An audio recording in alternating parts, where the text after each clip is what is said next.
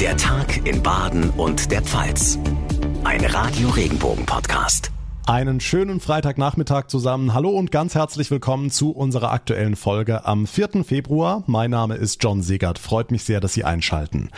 Vier Tage nach den tödlichen Schüssen auf zwei Polizisten in der Westpfalz haben heute Polizei, Politik und Angehörige der beiden jungen Opfer gedacht. Während die Trauer und das Entsetzen weiterhin bundesweit immens sind, gibt es aber auch tatsächlich Menschen, die diese schreckliche Tat bejubeln und mehr noch zur Jagd auf Polizisten aufrufen, zum sogenannten Cop Hunting. Wir sprechen über all das ganz ausführlich gleich hier im Podcast. Außerdem ist heute Weltkrebstag. Eine sehr gute Gelegenheit, neben Corona auch mal über eine andere sehr, sehr schwerwiegende Krankheit zu reden, Mythen zu klären und auch die Fortschritte in der Forschung zu beleuchten. Das alles machen wir nicht allein, sondern mit Dr. Susanne Weck-Remers vom Deutschen Krebsforschungszentrum in Heidelberg. Und die Olympischen Winterspiele in Peking sind heute selbstverständlich auch Thema, sind ja am Mittag eröffnet worden. Über die Highlights der Zeremonie, die Propaganda der chinesischen Regierung dabei und den aktuellen Gesundheitszustand des deutschen Teams sprechen wir auch direkt nach den wichtigsten Infos vom heutigen Tag. Im rheinland-pfälzischen Kusel haben heute Vormittag Polizei, Vertreter der Landespolitik und Angehörige der beiden getöteten Polizisten gedacht. Sie waren am Montagmorgen bei einer Routinekontrolle erschossen worden. Die beiden Verdächtigen konnten noch am gleichen Tag festgenommen werden. Rund 200 geladene Gäste waren bei der Trauerfeier heute vor Ort. Radio Regenbogen-Reporter Thomas Stüber hat die Zeremonie in Kusel für uns verfolgt. Thomas, wie war denn die Situation heute Morgen? Ja, natürlich sehr bedrückend. 200 geladene Gäste durften in der Fritz-Wunderlich-Halle hinter mir dabei sein. Die rheinland-pfälzische Ministerpräsidentin Malu Dreyer sprach vor der Trauerfeier den Angehörigen ihr Mitgefühl aus. Ich kann nur hoffen, dass die Angehörigen, die Freunde, die Kollegen und Kolleginnen in ihrem Leid, in ihrer Trauer spüren, dass ganz, ganz viele mit ihnen fühlen und mit ihnen trauern. Ministerpräsidentin Dreyer. Sie stellte auch nochmal klar, die Regierung steht hinter ihrer Polizei und wird alles daran setzen, sie zu schützen. Hm, zwei Tatverdächtige sitzen ja in Untersuchungshaft. Wie ist da der aktuelle Stand der Ermittlungen? Was gibt's Neues? Es gibt ein paar Details zu den Wildtierfunden. Da haben die Ermittler gesagt, dass in dem Wagen 22 Stück Dammwild lagen und am Ort der Festnahme am Wohnhaus des einen Mannes, da wurden weitere 20 ausgeweidete Wildtierkadaver gefunden und vor der Tür, da stand ein Kühllaster mit verkaufsfertigem Fleisch im Wert von mehreren tausend Euro. Unterdessen laufen die Vernehmungen weiter. Offen ist ja noch, ob nur einer der beiden Tatverdächtigen geschossen hat oder beide. Der Jüngere bestreitet, weiterhin geschossen zu haben. Die Ermittler vermuten aber aber dass auch er mit der Waffe gefeuert hat. Wir halten Sie in der Sache natürlich weiter auf dem Laufenden. Danke für den Moment, Thomas Stüber. Vier Tage nach dieser schrecklichen Tat herrschen weiterhin Trauer und Entsetzen in ganz Deutschland, aber so unfassbar sich das jetzt anhört, es gibt tatsächlich auch Menschen, die diese Tat bejubeln. Inzwischen finden sich zahlreiche solcher Postings in den sozialen Netzwerken. Ministerpräsidentin Malu Dreyer kann es auch überhaupt nicht fassen. Wir erleben im Netz gerade widerwärtige Dinge dass diese Tat von manchen bejubelt wird, das ist einfach nur menschenverachtend und schlimm. Wir werden nichts dergleichen dulden und werden sehr klar nicht nur löschen, sondern verfolgen. Wir werden bestrafen und alle Mittel des Rechtsstaates nutzen. Und manche gehen sogar noch weiter, rufen sogar dazu auf, Polizeikräfte anzugreifen und zu töten, auch in Rheinland-Pfalz. Gestern am späten Abend haben Spezialkräfte der Polizei deshalb einen Mann festgenommen. Radio Regenbogen-Reporter Martin Sauter, du hast die Details zu dem Fall. Auf seinem öffentlichen Facebook-Profil hat der 55-Jährige aus der Verbandsgemeinde Herrstein-Raunen laut Polizei zwei Videos gepostet, in denen er zum sogenannten Cop-Hunting aufruft, also übersetzt zur Jagd auf Polizisten. Er gibt dann auch noch eine Anleitung, wie man Polizisten nachts auf einen Feldweg locken und sie dann aus dem Hinterhalt beschießen könnte. Das könne er gegen eine Gebühr auch gleich organisieren, ebenso eine Feier nach der Tat. Unglaublich. Die Spezialkräfte haben dann in seiner Wohnung zugegriffen, die war allerdings verbarrikadiert. Neben der Tür stand ein Baseballschläger und im Raum auch noch eine Armbrust, zugriffsbereit, aber zum Glück nicht geladen. Angesichts dieser Lage haben die Einsatzkräfte dann einen Taser eingesetzt und den Mann überwältigt. Und so rigoros wird das Land in solchen Fällen auch weiter vorgehen, hat Innenminister Roger Lewens heute klargemacht. Das akzeptiert dieser Staat nicht. Wir sind ein starkes Land Und wo wir die Handhabe haben, greifen wir auch durch. Nach seiner Festnahme hat der Beschuldigte dann auch nochmal seinen mörderischen Hass auf die Polizei bekräftigt. Er wurde dann erstmal psychiatrisch untersucht, später dann wieder auf freien Fuß gesetzt, aber er wird sich jetzt strafrechtlich verantworten müssen. Im Netz kursieren mehr und mehr Postings, die zur Jagd auf Polizisten, zum sogenannten Cop-Hunting aufrufen. Die Infos dazu von Martin Sauter. Vielen Dank.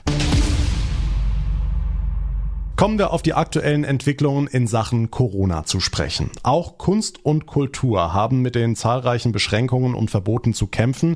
Erst recht kleinere Kultureinrichtungen und Vereine in ländlichen Regionen, in den Dörfern, sei es der Chor, die Blaskapelle oder das Laientheater. Die baden-württembergische Landesregierung will insbesondere hier helfen mit dem Förderprogramm Freiräume. Radio Regenbogen Baden-Württemberg-Reporterin Barbara Schlegel, was steckt dahinter? Der Name Freiräume ist ganz gut gewählt. Es sollen im wahrsten Sinne des Wortes Räume gefunden und geschaffen werden, wo dann kulturelles Leben stattfinden kann. Kultusstaatssekretärin Petra Olschowski. Es geht darum, dass wir insbesondere in ländlichen Räumen nicht genutzte Räume, also äh, Leerstände im Einzelhandel beispielsweise, aber auch leere Fabrikhallen, leere Veranstaltungsorte, Bankschalter, einfach ungenutzte leere Räume Räume in kleineren Ortschaften neu nutzbar machen für die Begegnung und für Kunst und Kultur. Beispielsweise eine leerstehende Kirche in Bräunlingen im Schwarzwald-Baar-Kreis wird zum Probenraum für die Stadtkapelle und kann so erhalten werden. Ein kleines Kino in Kenzingen bei Emmendingen wird künftig für Kleinkunst und Theater genutzt und nicht geschlossen. Oder ein altes Kalkwerk in Bolschweil im Landkreis Breisgau-Hochschwarzwald wird zur neuen Heimat für Jazzmusiker umgebaut. Das Land fördert knapp 30 solcher Projekte mit 1,5 Millionen Euro. Klingt spannend, aber noch werden die Kulturschaffenden ja ziemlich ausgebremst durch die Corona-Maßnahmen. Wird hier denn schon für die Zeit nach der Pandemie geplant? Auf jeden Fall, vor allem, weil sich schon abzeichnet, dass nicht auf einen Schlag wieder alles so sein wird wie vor Corona.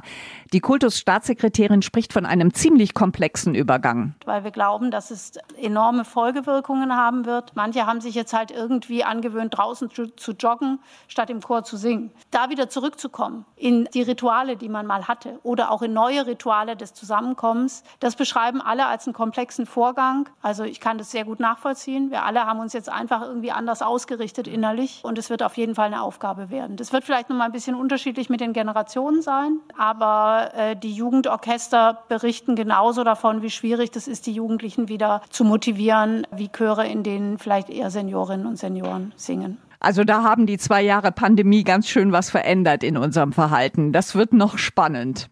Umso wichtiger ist die Förderung von Kultur, gerade in ländlichen Regionen wie Baden-Württemberg das ja gerade vormacht. Dankeschön, Barbara Schlegel.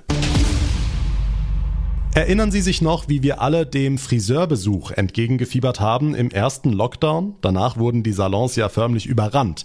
Aber davon ist jetzt, zwei Jahre später, nichts mehr zu spüren. Im Gegenteil, viele Friseure in Baden und der Pfalz klagen, dass die Kundschaft wegbleibt. Das bestätigt auch der Fachverband für Friseure. Matthias Gramlich ist in Mannheim Chef vom Salon Apropos Haare. Auch er hat deutlich weniger Kunden. Ja, Gründe dafür, denke ich, sind unterschiedlich. Ähm, zum einen äh, schließt man natürlich durch die Maßnahmen auch einen gewissen Teil der Menschen aus. Die ganze Zeit war es so, dass wenn man ungeimpft war, einen negativen PCR-Test gebraucht hat. Das ist natürlich eine hohe Hürde. Zum anderen sind aufgrund der momentan hohen Infektionszahlen sehr viele in Quarantäne.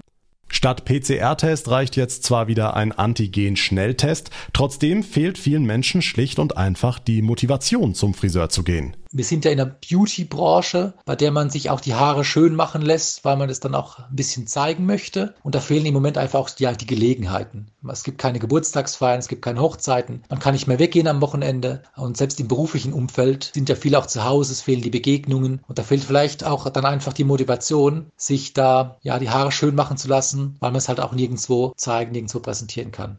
Die Folgen sind spürbar, vor allem in der Kasse, sagt Matthias Gramlich. Ja, das führt natürlich zu finanziellen Verlusten, die nicht unerheblich sind. Deshalb sind da auch die staatlichen Hilfen, die es gab, auch sehr wichtig, wie beispielsweise die Überbrückungshilfe oder jetzt auch die Ausbildungsprämie. Das kann das Ganze natürlich ein Stück weit äh, kompensieren erstmal. Aber was daneben mindestens genauso schwierig ist, ist diese Nichtplanbarkeit, was ja immer Gift für ein Unternehmen ist, dass man nicht weiß, wie lange geht es noch, wie sieht es in einem halben Jahr aus. Also dass dieses Nicht planen können äh, ist extrem schwierig bleibt die Hoffnung auf das Frühjahr. Niedrigere Inzidenzen, die Rückkehr zur Normalität und aufkommende Frühlingsgefühle, die hoffentlich Lust machen auf einen neuen Haarschnitt.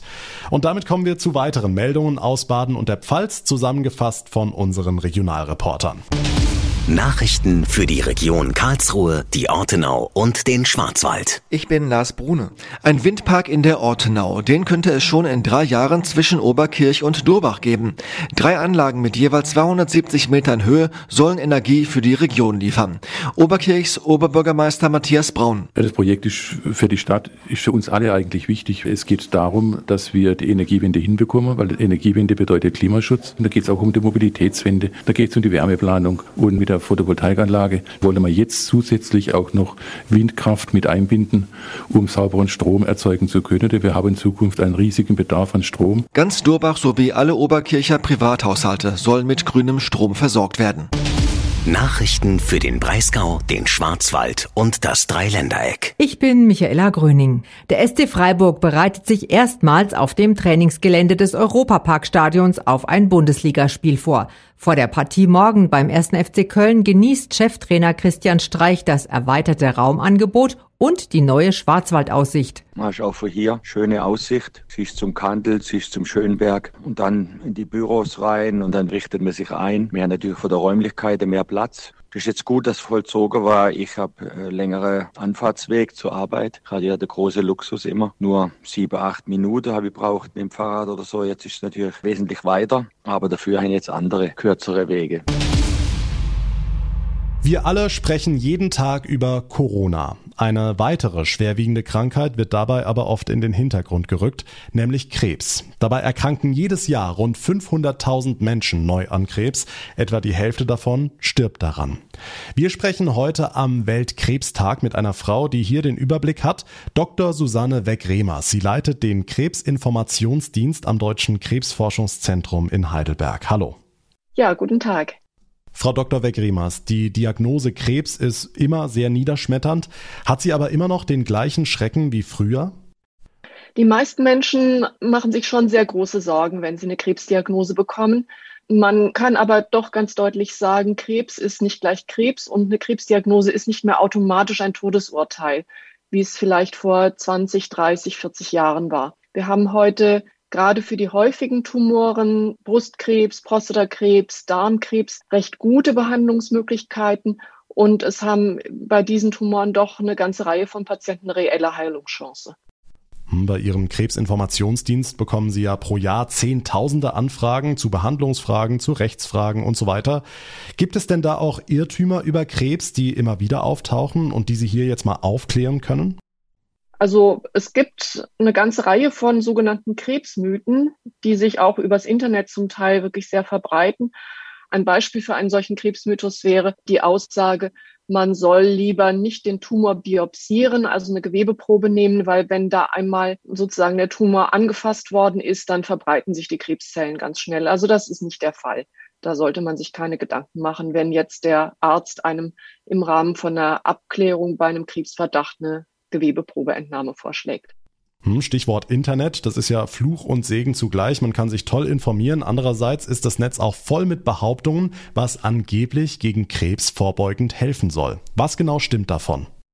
Also tatsächlich vorbeugend sind die Dinge, die man eigentlich eh schon weiß, nämlich nicht rauchen. Das ist der wichtigste Lebensstilrisikofaktor, den wir kennen. Noch zu wenig bekannt ist es, dass auch die Ernährung ihr Teil dazu beitragen kann, Krebsrisiko zu erhöhen, also Übergewicht, eine ungesunde Ernährung. Die UV-Strahlung, also wenn man häufig in die Sonne geht ohne Sonnenschutz, erhöht das Hautkrebsrisiko.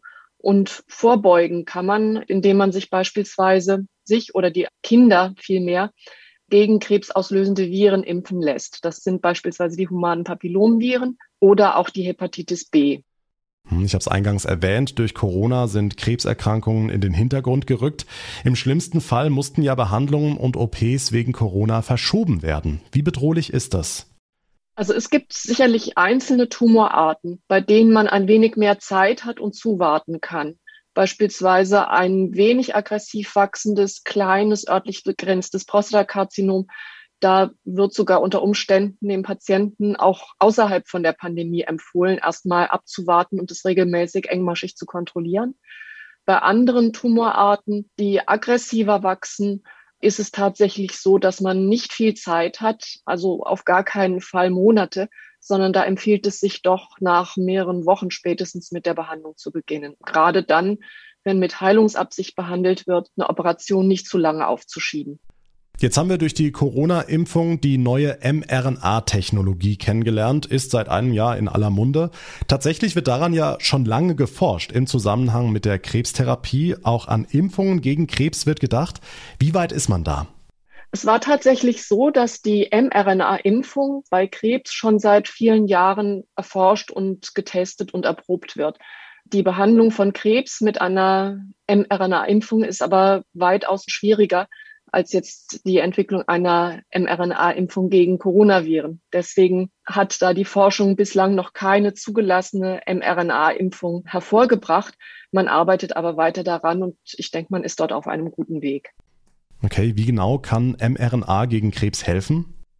Also unser Immunsystem ist ja normalerweise in der Lage, neben Eindringlingen wie Viren oder Bakterien auch veränderte Körperzellen, die Tumorzellen zu erkennen und zu beseitigen. Jetzt haben aber Tumorzellen verschiedene Strategien entwickelt, um dem Immunsystem zu entgehen.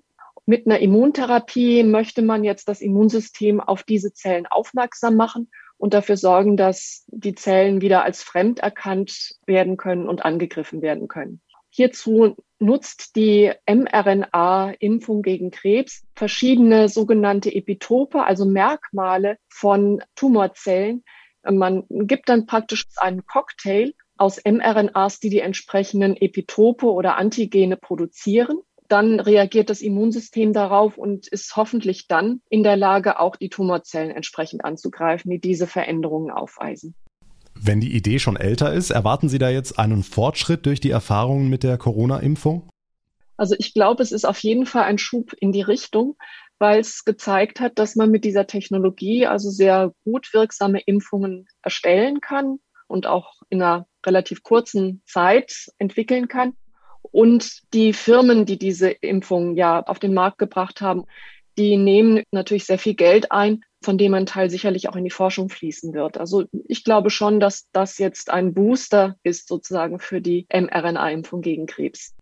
Ein Booster gegen Krebs, das macht Hoffnung. Dr. Susanne Weck-Remers war das, Leiterin des Krebsinformationsdienstes am DKFZ in Heidelberg. Vielen Dank für das Gespräch. Zum Sport. Die 24. Olympischen Winterspiele in Peking haben offiziell begonnen. Chinas Staats- und Parteichef Xi Jinping erklärte die Spiele bei der Zeremonie im Vogelneststadion für eröffnet. Mit dabei waren unsere Radio Regenbogen Olympiareporter Manja Borchert und Thomas Bremser. Ihr beiden, was wird euch von dieser Veranstaltung in Erinnerung bleiben? Vor allem erstmal die Anreise zum Stadion. Also normalerweise wäre das von unserem Pressezentrum ein kleiner Spaziergang. Wir dürfen nirgends zu Fuß sehen, deswegen wurden wir mit dem Bus hingekarrt. Wir sind dann vorbei an ganz vielen Plattenbauten, an Hochhäusern gefahren und es war äh, bemerkenswert. Es war total menschenleer, die Straße, bis auf ein paar Sicherheitskräfte. Ja, auch an den tausenden Fenstern, auf den Balkonen keine Menschenseele, also als ob wir durch so eine Geisterstadt gefahren sind. Das war sehr surreal. Okay, und die Eröffnungsfeier an sich, was waren da eure Highlights? Also ich fand am Ende diesen Kinderchor richtig süß. Äh, die haben so ein Schneeflockenlied gesungen. Hunderte von Kindern sind da rumgetanzt mit so Friedenstauben, Lampignons, äh, haben am Ende ein leuchtendes Herz gebildet. Das war echt schön. Ja, das fand ich auch schön. Aber mein Respekt äh, gilt dem Vertreter von Samoa, als der hier einmarschiert ist mit freiem Oberkörper. Also ich als amtliche Frostbeule habe schon gestaunt. Jetzt nutzt die chinesische Führung ein solches Weltereignis natürlich auch für Propaganda. An welchen Stellen war das besonders deutlich? Ich fand bemerkenswert, die chinesische Flagge wurde hier von Vertretern aller Minderheiten, die hier in China leben, weitergereicht, bevor sie gehisst wurde. Das sollte ein Symbol sein für die Einheit der Volksgruppen. Ja, wenn man äh, weiß, wie hier mit Minderheiten umgegangen wird, das ähm, stößt einem schon ein bisschen bitter auf, muss ich sagen. Und einen patriotischen Moment gab es gleich zu Beginn. Da hat ein kleiner Junge mit der Trompete das Lied Mein Vaterland und ich gespielt. Im Stadion waren ja auch chinesische Zuschauer. Was habt ihr von denen mitbekommen? Ja, Stimmung ist ein großes Wort. Also die knapp 40.000 Zuschauer, das waren ja so ausgewählte Leute und die saßen uns gegenüber brav, haben mit ihren kleinen Fähnchen gewedelt, aber sonst waren die eher ruhig. Ja, ein paar Mal haben sie dann aber doch gejubelt. Das hat der chinesischen Führung durchaus gefallen. Natürlich, als der Parteichef ins Stadion kam, beim Einmarsch der Teams aus Hongkong und Taiwan und auch der Athleten aus Russland. Denn Wladimir Putin saß ja auch auf der Ehrentribüne. Das deutsche Team wurde ja von Claudia Pechstein und Francesco Friedrich angeführt. Waren denn überhaupt viele aus der Mannschaft da? Es geht ja gerade die Corona-Angst um. Also das war schon eine der größeren Gruppen, die hier einmarschiert sind. Insgesamt äh, gut 70 Leute, darunter aber nur etwa 20 Athletinnen und Athleten. Das hat aber nicht nur mit Corona-Sorgen zu tun, äh, die zum Teil lange Anreise aus den Bergen hier runter nach Peking und dann hier im kalten Stadion sitzen, so kurz vor dem Wettkampf, das tun sich die meisten nicht an. Das Outfit diesmal, ja, rote Mütze, schwarzer Mantel, so schwarz-gelbe Westen. Bei Twitter hieß es Rettungswesten. Ich fand es jetzt nicht so schlimm, ehrlich gesagt. Gab schon schlimmere Outfits auf jeden Fall. Drei deutsche Athleten mussten sich die Eröffnungsfeier ja im Quarantänehotel anschauen. Nach Eiskunstläufer Segert wurden jetzt auch noch die beiden nordischen Kombinierer Frenzel und Weber Corona-positiv getestet. Wie geht die deutsche Mannschaft damit um? Ja, das ist natürlich für die Betroffenen erstmal ein Schock, da fühlt äh, jeder mit. Äh, gerade Erik Frenzel, der dreifache Olympiasieger, hat sich auch hier in Peking durchaus was ausgerechnet. Jetzt muss er zittern, ob er Mittwoch überhaupt antreten kann. Dafür müsste er zwei Tage hintereinander negativ getestet werden. Das ist nicht unmöglich, aber die Vorbereitung auf den Wettkampf ist damit natürlich dahin. Die Olympischen Spiele in Peking sind seit heute offiziell eröffnet. Wir halten Sie natürlich auch hier im Podcast über die aktuellen Ereignisse auf dem Laufenden.